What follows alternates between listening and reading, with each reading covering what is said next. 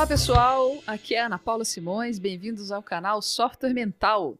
Nós queremos aqui expandir as suas fronteiras mentais para que você seja cada vez mais protagonista da sua própria história. Hoje nós vamos conversar aqui com a nossa colunista é, de publicações científicas, a Ivelise Vicenzi, que vai trazer para a gente aqui o livro Em Busca de Sentido, do Viktor Frankl. É, lembrando ainda, antes da gente entrar aqui no nosso assunto especificamente, que nós temos na realização do canal Software Mental o patrocínio e o apoio técnico da Atena Mídia. Ivelise, bem-vinda mais uma vez. Tudo bom? Muito obrigada, Ana, pelo convite. É sempre um prazer estar aqui de novo para conversar sobre livros, né? Um assunto muito interessante. Isso aí. Então, vamos lá. Nós vamos falar hoje sobre o Viktor Frankl e o livro dele Em Busca de Sentido. O que, que você traz aí para gente hoje? É, assim, o livro é, é muito interessante. O, o Victor, ele é austríaco, né? Ele é de Viena. Nasceu em 1905, faleceu em 97, 1997. Foi uma pena, senão eu ia fazer uma terapia com ele, porque o homem é realmente fantástico. E ele escreveu esse livro logo quando ele saiu do campo de concentração de Auschwitz. Em 1945, ele escreveu o livro inteiro em nove dias. Né? Então, assim, Uau. bem interessante. Então, o livro, a gente sempre fala assim, ah, a impressão que ele vai contar os horrores da guerra. E ele conta, obviamente, os horrores do, que ele viveu no campo de concentração. Mas ele definitivamente não carrega nas tintas. Então, uhum. assim, ele conta uh, as histórias, mas mais no sentido de ilustrar o que ele observava, como ele via. Então, é uma, uma narrativa muito pessoal de como ele encarava essa situação sem entrar muito nos detalhes dos horrores, sabe? Aquela coisa que a gente fica. Embora é claro que em vários momentos do livro eu mesmo confesso me emocionei, uhum. né? Sabendo da história deles. Ele conta às vezes um caso ou outro, mas para ilustrar como ele percebia as mudanças na psique humana do que propriamente para aumentar ou, ou para realmente é, destrinchar mais aquele sofrimento que era Auschwitz. Ele perdeu toda a família, né? Perdeu uhum. o pai, a mãe, o irmão, a esposa. Parece que só uma irmã dele que se sobreviveu, né, a essa, a essa fase. Então, assim, o, o interessante do livro, é, para mim, eu acho assim, um grande ganho é como que alguém, num, num sofrimento extremo, numa situação extrema, conseguiu não só é, perceber o valor da vida, né, intrínseco, o valor intrínseco da vida, como dar a volta por cima e, com as observações dele, criar uma técnica de, de tratamento para as pessoas que não conseguiriam suportar aquilo que é justamente a chamada logoterapia, que a gente até pode conversar um pouquinho, né? Logos, ele é sentido, então logo é uma terapia do sentido. Por isso que o uhum. nome do livro é Em Busca de Sentido. Uhum.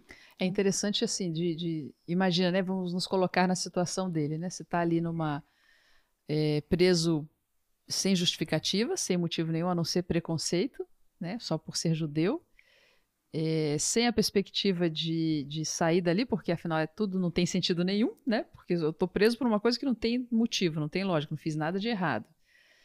É, não tem como saber se vai sair ou se não vai sair. E, ao mesmo tempo, você tem um monte de notícia de pessoas e vê muitas pessoas definharem e morrerem.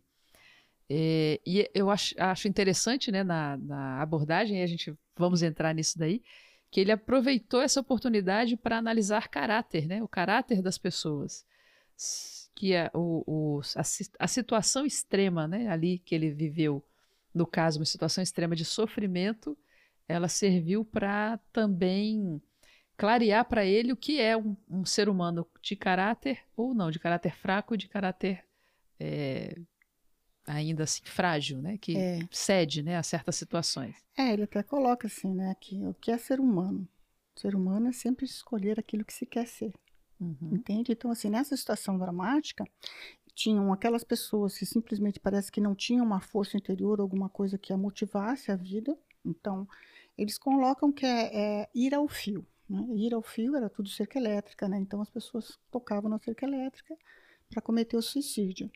Outros tinham uma apatia tão grande do ponto de vista emocional. A apatia ela pode ser vista como uma, uma ferramenta da, da alma para autopreservação, assim, né? A pessoa fica naquele estado que é bem isso, é tudo tão provisório, tudo tão incerto, posso morrer no próximo instante, que não adianta você ter nenhum tipo de expectativa. Então você perde até a expectativa, né?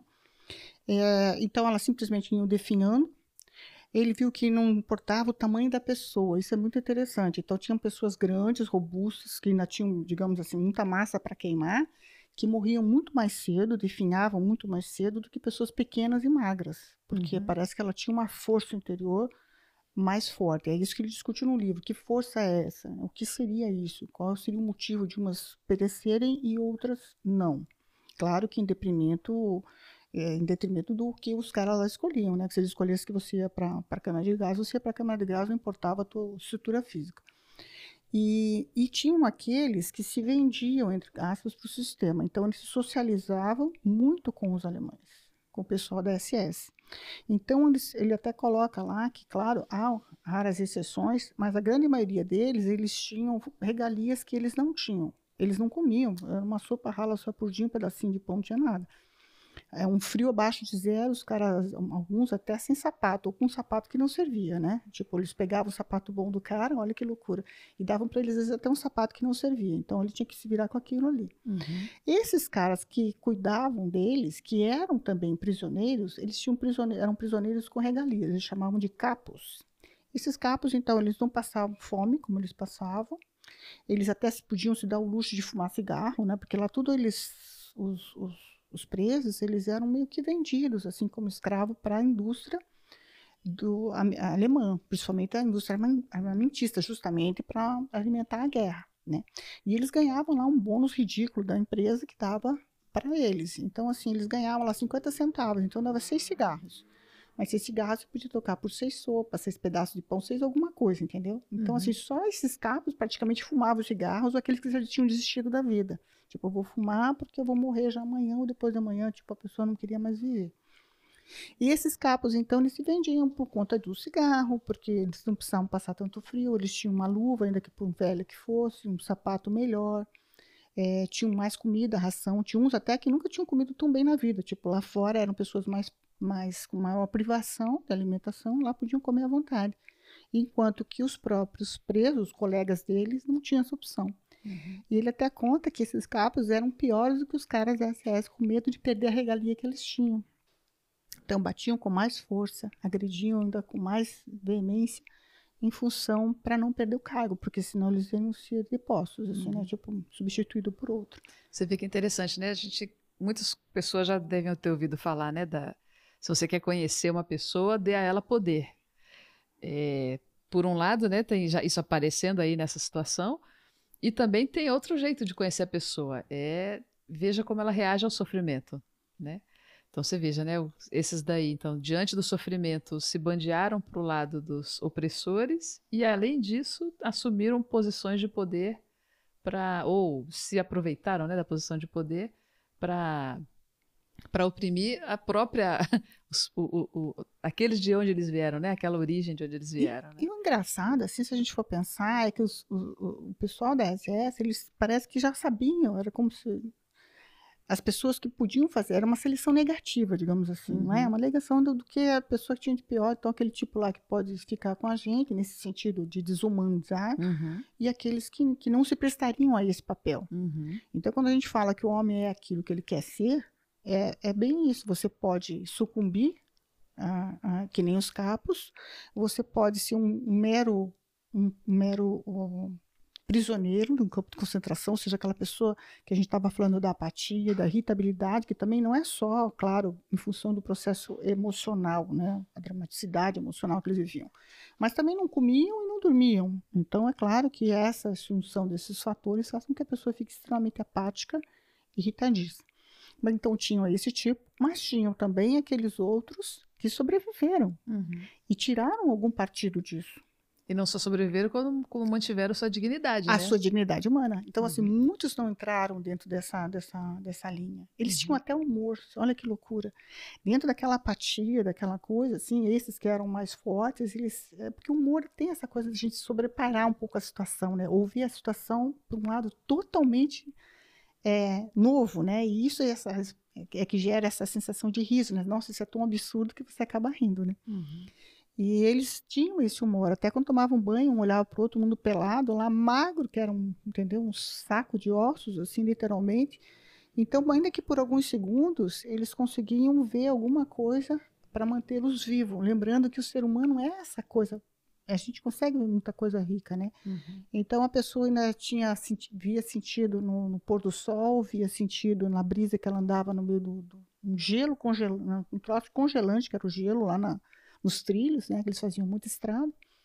E o cara não achava bonito porque estava ao ar livre. Então, assim, você vê como a gente pode se contentar com o que você quiser, na verdade, né? Então, vamos ver o seguinte, né? No livro ele diz, né, que ser humano é aquilo que ele decide ser. Sim. Todo ser humano é aquilo que ele decide ser. Em outras palavras, não são as circunstâncias que fazem uma pessoa isso ou aquilo, mas sim como é o que ela decide fazer com as circunstâncias. Exatamente. Até porque no campo de concentração teve aqueles que decidiram se tornar os capos, teve aqueles que decidiram manter sua própria dignidade, né? E até morrer, né? Até preferiam morrer do que se, se é, sucumbir, né? Aquela degradação, né? De caráter, de nem caráter. tão física, de caráter. Então todo ser humano é aquilo que ele decide ser. E o que está na base dessa decisão? Porque, é, pelo que eu entendi ali do livro, né, ele percebeu alguns elementos internos. Porque se não está fora, se não é a circunstância que faz com que eu decida por isso ou por aquilo, é alguma coisa dentro de mim. Então, o que são essas coisas dentro de mim que me fazem decidir por uma coisa ou por outra? Eu ser isso ou ser aquilo? O que, que é isso? Na ideia, assim, geral, é justamente esse sentido de propósito, o sentido da vida. Uhum.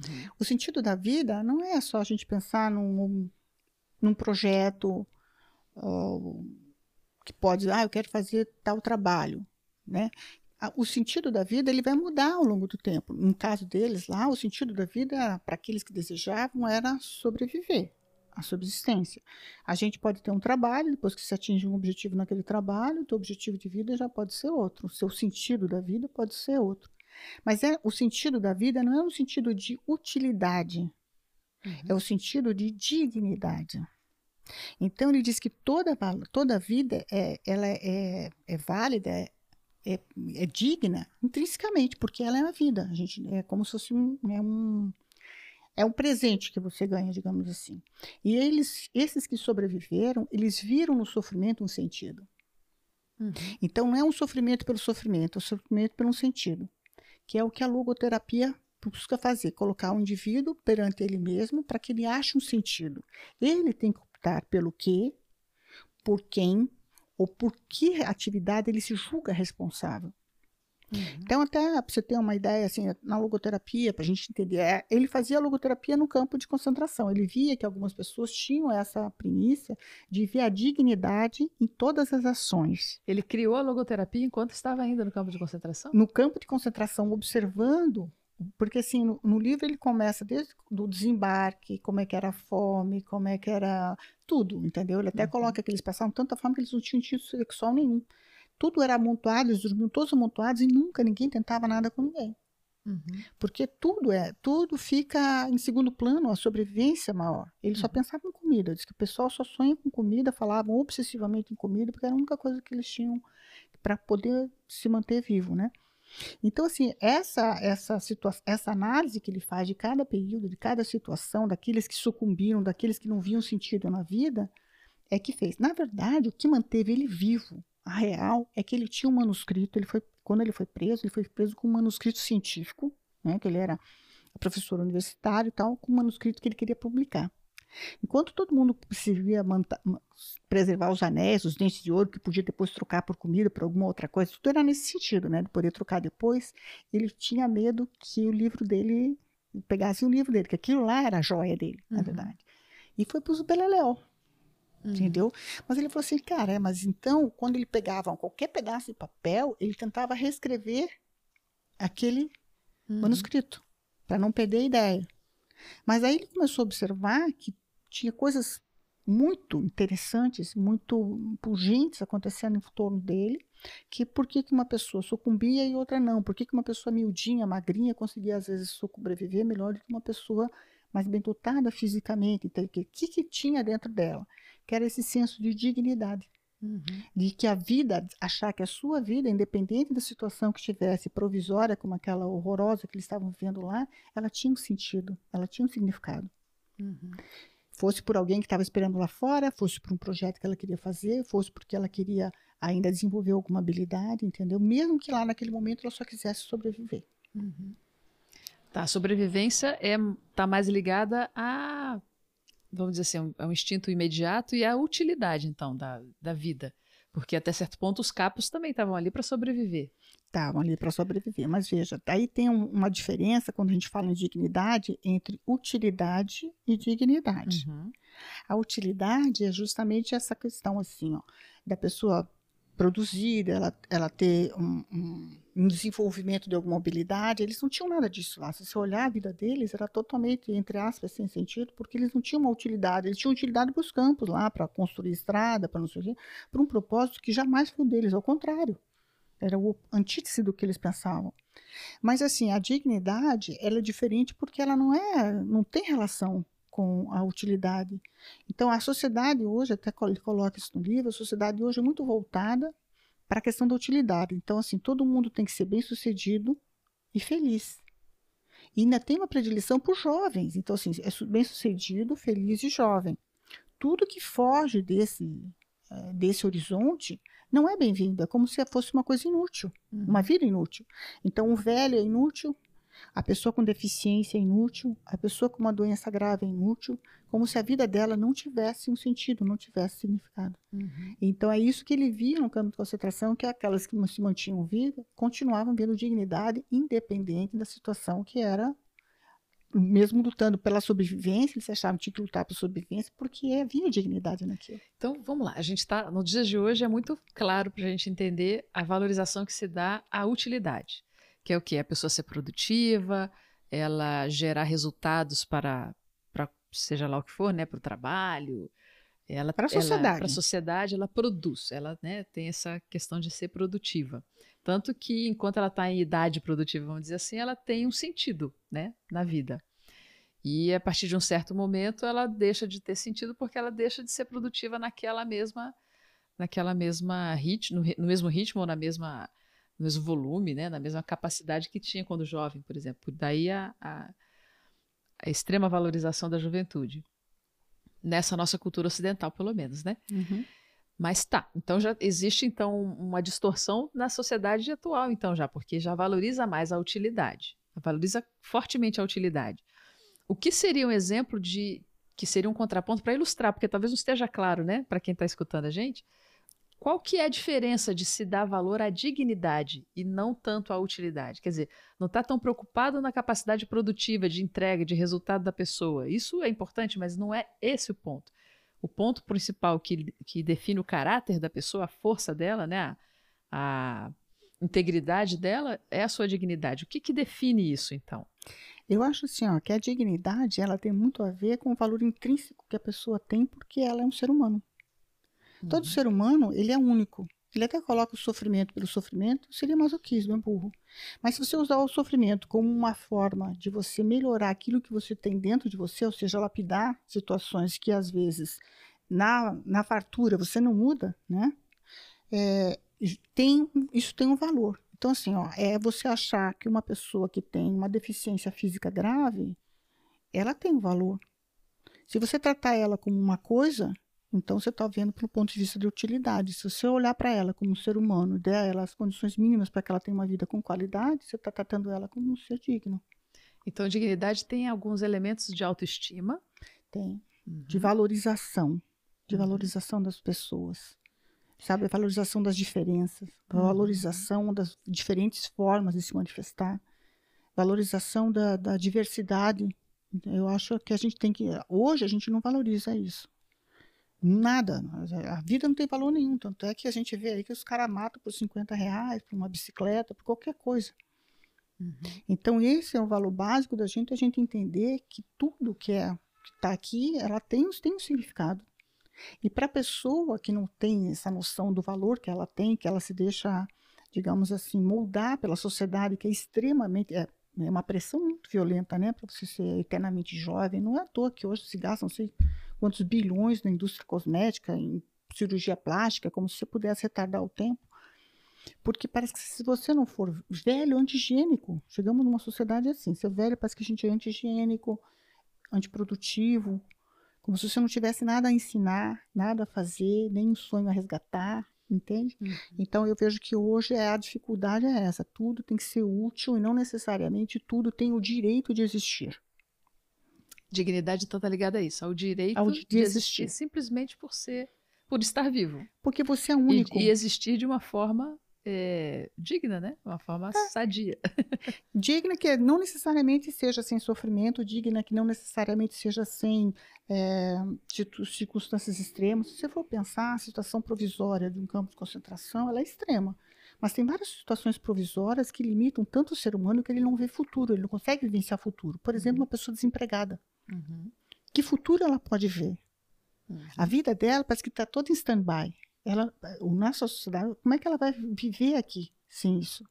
Uma pessoa com uma doença grave, que ela não sabe se ela vai sobreviver e se sobreviver, com que sequelas. Então, assim, são, são situações provisórias. Uhum. E que a pessoa tem que ter muita força de caráter, força de vontade. Ele chama isso vontade de sentido. De olhar para si mesmo e dizer assim, cara, o que, que eu tenho que eu posso me apegar porque é único? Na verdade, todo mundo é único. Uhum. Ele até coloca: o seu sofrimento é único. O universo, dentro do contexto do universo, só você vai passar por aquele sofrimento daquela forma. Porque só você tem essa história, só você tem essas habilidades, só você tem essas dificuldades, entende como? Então, essa coisa de ser único, de ser singular, é que é a base da dignidade, valorizar a singularidade de hum. cada um. É isso. No, ouvindo assim essa, essas falas, né, essa essa abordagem né, do Victor Frankl, me lembra muito a depressão, né? A, a forma como ele diz ali, né, que a, as, são as, as reações das pessoas a essa falta de perspectiva, que é, por um lado, a apatia, por outro lado, a irritabilidade, né? É, por exemplo, né, a pessoa não tem o que comer, né, no campo de concentração, não tem o que comer. Chega uma hora que ela, a própria fisiologia dela já Sim. começa a dar essa reação, né, de apatia e de irritabilidade. É, mas a gente vê também no mundo nesse, fora do campo de concentração, nesse mundo nosso do dia a dia de hoje, é muita essa reação, né? essa, essa forma de viver o mundo de maneira apática e irritadiça também. E causada muitas vezes pelos estados depressivos, né? O que a gente poderia fazer de, de correlação entre uma coisa ele, e outra? Ele coloca assim uma, no livro uma coisa bem interessante, assim que ele fala da neurose de domingo. Hum. Então, a neurose de domingo é justamente aquela pessoa que ela corre, corre, corre, corre durante a semana toda e no domingo ela fica ela com ela mesma. E aí ela não sabe o que move, o que a move. Uhum. Então ela entra num processo de depressão ou ansiedade crônica, entendeu? Porque ela quer muito alguma corre muito atrás das outras coisas, mas ela não sabe exatamente o que ela quer. E às vezes não sabe também nem o que ela sente, que ela gostaria. Isso então dá, ele, uh, ele coloca isso, mas já desde o Rolomei, que é um outro autor que também fala O Homem em Busca de Si Mesmo, que é um livro muito legal também, coloca essa coisa que a partir do século XX, o homem vive uma crise de vazio sem precedentes. É uhum. É como se a gente, não, um homem moderno, não conseguisse se achar, achar sua singularidade no meio de uma massa. Né? Que a gente, aliás, eh, a gente sempre parece que é, é, a tendência é trabalharem a gente como massa, né? A gente não é trabalhado como individualidade. Então, essa, essa, esse vazio é porque as pessoas não têm contato consigo mesma. Então, elas não sabem nem o que elas querem e nem o que elas sentem. Então, é muito difícil, às vezes, sozinhas, sem uma terapia ou uma ajuda, elas começarem a racionalizar aquilo que para ela de fato tem valor. Aquilo que realmente é capaz de dar um sentido para a sua própria vida. Que nem sempre é um sentido positivo, como a gente falou, ah, um sentido de, de, de, de um trabalho, alguma coisa. Às vezes a pessoa, o sentido dela é encontrar sentido na dor, no sofrimento, uhum. que não é fácil. Uhum. Passar por uma doença degenerativa, passar por uma doença terminal, é muito complicado. Então, uhum. assim, como que você encontra, mantém você ainda como ser humano lutando é, nessa condição, temos que sucumbir rápido, né? Na doença terminal e tal, quando tem um diagnóstico, tem pessoas que, que não. Então, esses autores colocam que esse vazio hoje é em função disso, é que a gente corre tanto atrás de outras coisas que a gente esqueceu de fazer, talvez, esse, esse processo é, consigo mesmo, né? De autopercepção. É, é aquele negócio, né? Mas por que, que eu corro tanto todo dia? Para quê? Né? Aí no domingo dá essa, essa parada, assim, mas Por que, que eu estou fazendo isso mesmo? É o dia que mais tem suicídios. Uhum. Olha que loucura. Então as pessoas se matam porque elas não conseguem. Hoje o suicídio também está uma epidemia, né? Principalmente Uhum. entre jovens, o que é Uhum. muito problemático, muito preocupante. Por conta dessa. O que, que eu vou ser? Sabe? Uhum. Você vai ser o que você quiser ser. Agora, como é que você vai fazer isso? Às vezes a pessoa não tem ainda ferramentas para, para a gente poder ver isso. Então, por exemplo, no sofrimento, ele até coloca aqui um. Ele, todo mundo fala né, que hoje na sociedade é assim: se você tem um problema, você não é feliz, parece que você é um caso médico, né? Você tem que procurar ajuda, porque você normal, você não tá. Felicidade virou meta. Virou meta. Então, assim, mas escuta, se você não tá bem, será que você já tem um uma, uma neurose? Nem todo conflito é neurótico. Muito pelo contrário, a neurose a gente considera isso, né? Esse conjunto, digamos, de problemas psíquicos que geram, gerados, né, por alguma um estranhamento do indivíduo com relação à realidade que gera problema físico e emocional para a pessoa. Mas nem tudo é, é tudo é neurose. Por quê? Porque um certo conflito, uma tensão entre aquilo que se é e aquilo que se pode ser, ela é positiva para a nossa mente. Senão a gente seria sempre estagnado. A gente nunca correria atrás de melhorias. Então, viver dessa tensão do que se é do que se pode chegar, aonde se pode chegar, ela é positiva. Isso é um conflito? É um conflito. Gera algum nível de, de, de sofrimento emocional? Claro que gera. Até você chegar a uma condição de ter algumas ferramentas que já te por- oportunize, você vê a próxima etapa, você ainda está no, no escuro, né? Tipo, fecha uma porta e não abriu a outra. Uhum. É esse o momento. E o que, que Então- o, o Vitor ele- o Vitor Frankl eh, sugere como talvez procedimentos ou ferramentas para a pessoa encontrar esse sentido? Porque às vezes a pessoa não parou para pensar nisso, né? Falou, mas então, tá, eu estou aqui só respondendo ao que eu acho que é o que eu tenho que fazer, mas no fundo, no fundo eu não sei bem por quê. Então vamos dizer que a pessoa queira começar a buscar isso. Como é que ela faz? Eu acho assim, ó, pelo que a gente viu aqui no livro, tem uma das coisas bem legais que ele coloca assim, que é que a gente que ele coloca uma frase do Nietzsche que fala assim, ó, é, quem sabe o porquê suporta quase todo o como. E isso é muito legal da gente pensar. Então, o primeiro lugar é essa coisa da gente que ver os valores, né, os valores que você tem. Mas se você não sabe nada, o que ele coloca aqui é muito interessante dizer assim, olha, não busque o sucesso Uhum. não busca o sucesso. Quanto mais você busca alguma coisa e coloca aquilo como um alvo racional para você, menos chances você tem de atingi-lo. Porque você fica numa ansiedade tão grande que aquilo, só aquilo é o teu resultado, ou só aquele é o teu objetivo, que você esquece todo o resto. E qual a sugestão dele? Então, assim, ele coloca lá, por exemplo, o caso da pessoa que tem insônia. Uhum. A pessoa quer muito, muito, muito é, dormir. Aí ele usa a vontade paradoxal, que é a base a é, da, da, logoterapia, Uhum. que é justamente o contrário. Então, coloque para você como meta não dormir. Você vai ver que o sono vem mais rápido, porque a ansiedade, ela, na verdade, ela te paralisa, porque você quer muito aquela condição. Parece psicologia reversa. Exatamente. É como se fosse antítese daquilo que você quer. Então, Uhum. o sucesso é a mesma coisa. Se você só busca o sucesso, o sucesso, mais difícil você vai ser você atingi-lo. Uhum. Ele só pode, o sucesso, como a felicidade, ele coloca, só pode vir como, como um efeito colateral, olha que loucura, de quando você está engajado numa meta maior do que você e que transcende esse, esse processo todo. Então, é um efeito Uhum. colateral. Então a questão é, é identificar os próprios valores. Pra, E- por e causa se- dos valores, você está engajado em algo que é maior do que você. Que você, exatamente. Uhum. Você tem noção dos seus valores, se jogue na vida. Uhum. E aí as respostas vão vir. Se a gente ficar muito enfurnado, não, tem que ser isso. Porque às vezes também ele diz que essa angústia que a gente tem é da nossa incapacidade ou, da no, de, ou incompreensão racional sobre aquilo que você está, sobre o sentido da sua vida. Eu sou um exemplo típico disso. Passei anos fazendo isso. Fiz vários tipos de terapia, fiz vários tipos de pes- autopesquisa profundo, porque eu achava que eu tinha que chegar naquele ponto. Uhum.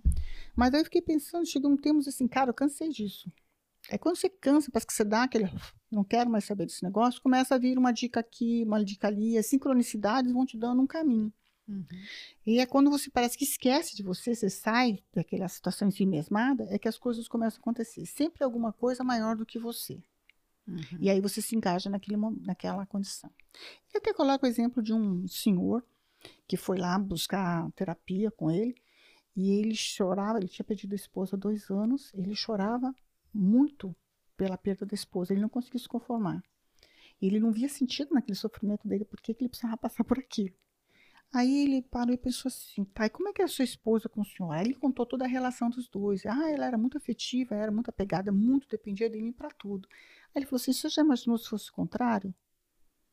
Aí ele parou e falou assim, puxa, muito melhor que seja eu do que seja ela. Então o sofrimento dele agora tinha um sentido. Uhum. Era poupar ela. Alguém que você ama. Você vê, então, assim, o sentido para aquele sofrimento dele era poupar a companheira dele. Uhum. Então, mesmo no sofrimento, ele achou um sentido para aquela fase de vida que ele estava passando. Então, você falou duas coisas já aí. Uma é a pessoa identificar os seus valores, para daí se engajar em, em, causas maiores do que ela própria e que uhum. tenham identidade com esse valor, né? E essa segundo, esse segundo aspecto que é rever, né, o, revisitar o sentido do sofrimento, né? Exatamente. Olhar o sofrimento por um outro lado. Poderia um outro ser diferente, por um outro ângulo. Que, de novo, se você for olhar, fora de você. Uhum. Entendeu? A lógica, porque mesmo ele fala assim, como se fosse sua companheira. Então é melhor ele sentir a dor do que ela. Uhum. Mas é por ela. Entendi. Não é por ele. Tem um terceiro ponto aí para a gente poder ir fechando a nossa conversa de hoje? Vamos, okay. qual seria? esses, dois, esses dois princípios a gente então identifica como sendo a forma de lidar com a, com a vida, para dar sentido a ela, para daí dar sentido ao sofrimento, para também a pessoa ter mais o senso de dignidade do que o de utilidade. Tem mais alguma dica que ele dá no livro que a gente possa, possa destacar nesse sentido? Olha, eu acho assim que a maior, a maior dica dele, assim, em termos, para mim, pelo menos, foi o que mais me, me, chamou a atenção, é essa condição da gente se sentir único. Uhum. Eu acho tão difícil a gente se sentir valorizado só porque a gente é único. Ninguém tem a minha história, ninguém tem o meu corpo, ninguém vai sentir como eu sinto, ninguém vai ver o céu da mesma cor que eu vejo, entende? Essa coisa da gente perceber isso na gente, que é um processo de autoaceitação, de autoconhecimento, de autoestima, que eu acho que é muito hoje em dia difícil da gente manter porque a gente se compara demais com esse modelo de felicidade, de corpo perfeito. Uhum. Eu não sei o que vai ser dessa nova geração com, essa, com a internet hoje, né? Que põe modelos inatingíveis praticamente e acham que aquilo é o padrão. Não é o padrão, gente. Não vai ser o padrão. Então eu acho que essa coisa que ele colocou da dignidade foi o que mais me, a mim, pessoalmente, mais me marcou. Uhum. É ver o meu próprio valor intrínseco acima de qualquer situação e de que eu posso, que eu sou única, né? E que eu posso usar isso para alguma coisa. Então, achei muito, muito interessante, né? E a onda hoje, assim, é, que eu vejo na, na sociedade, está muito na coisa do niilismo, né? Que a gente chama que é justamente essa desvalorização total de sentido, né? Das coisas, é a morte do sentido. Ah, tudo é por acaso, não, como se nada tivesse uma razão de ser. Não, não tem uma razão de ser, sim. Se a gente parar e, e perceber, tem sim. Uhum. Então, achei o livro, eu recomendo a leitura para qualquer pessoa, mesmo aquelas pessoas que não estão se sentindo nesse vazio existencial, que não sofrem, não padecem desse mal, que é o mal do século, né? que é a origem da depressão, da ansiedade crônica, da síndrome do pânico, de vários outros transtornos hoje psíquicos que nós temos, mas pela história de vida dele, pela. Nossa, é muito difícil você ver uma pessoa que passa pelo que ele passou usar isso como uma ferramenta para ajudar outras pessoas naquilo que ele observou, criando uma nova técnica de lidar com as pessoas que ele, que ele coloca que é o sentido, né?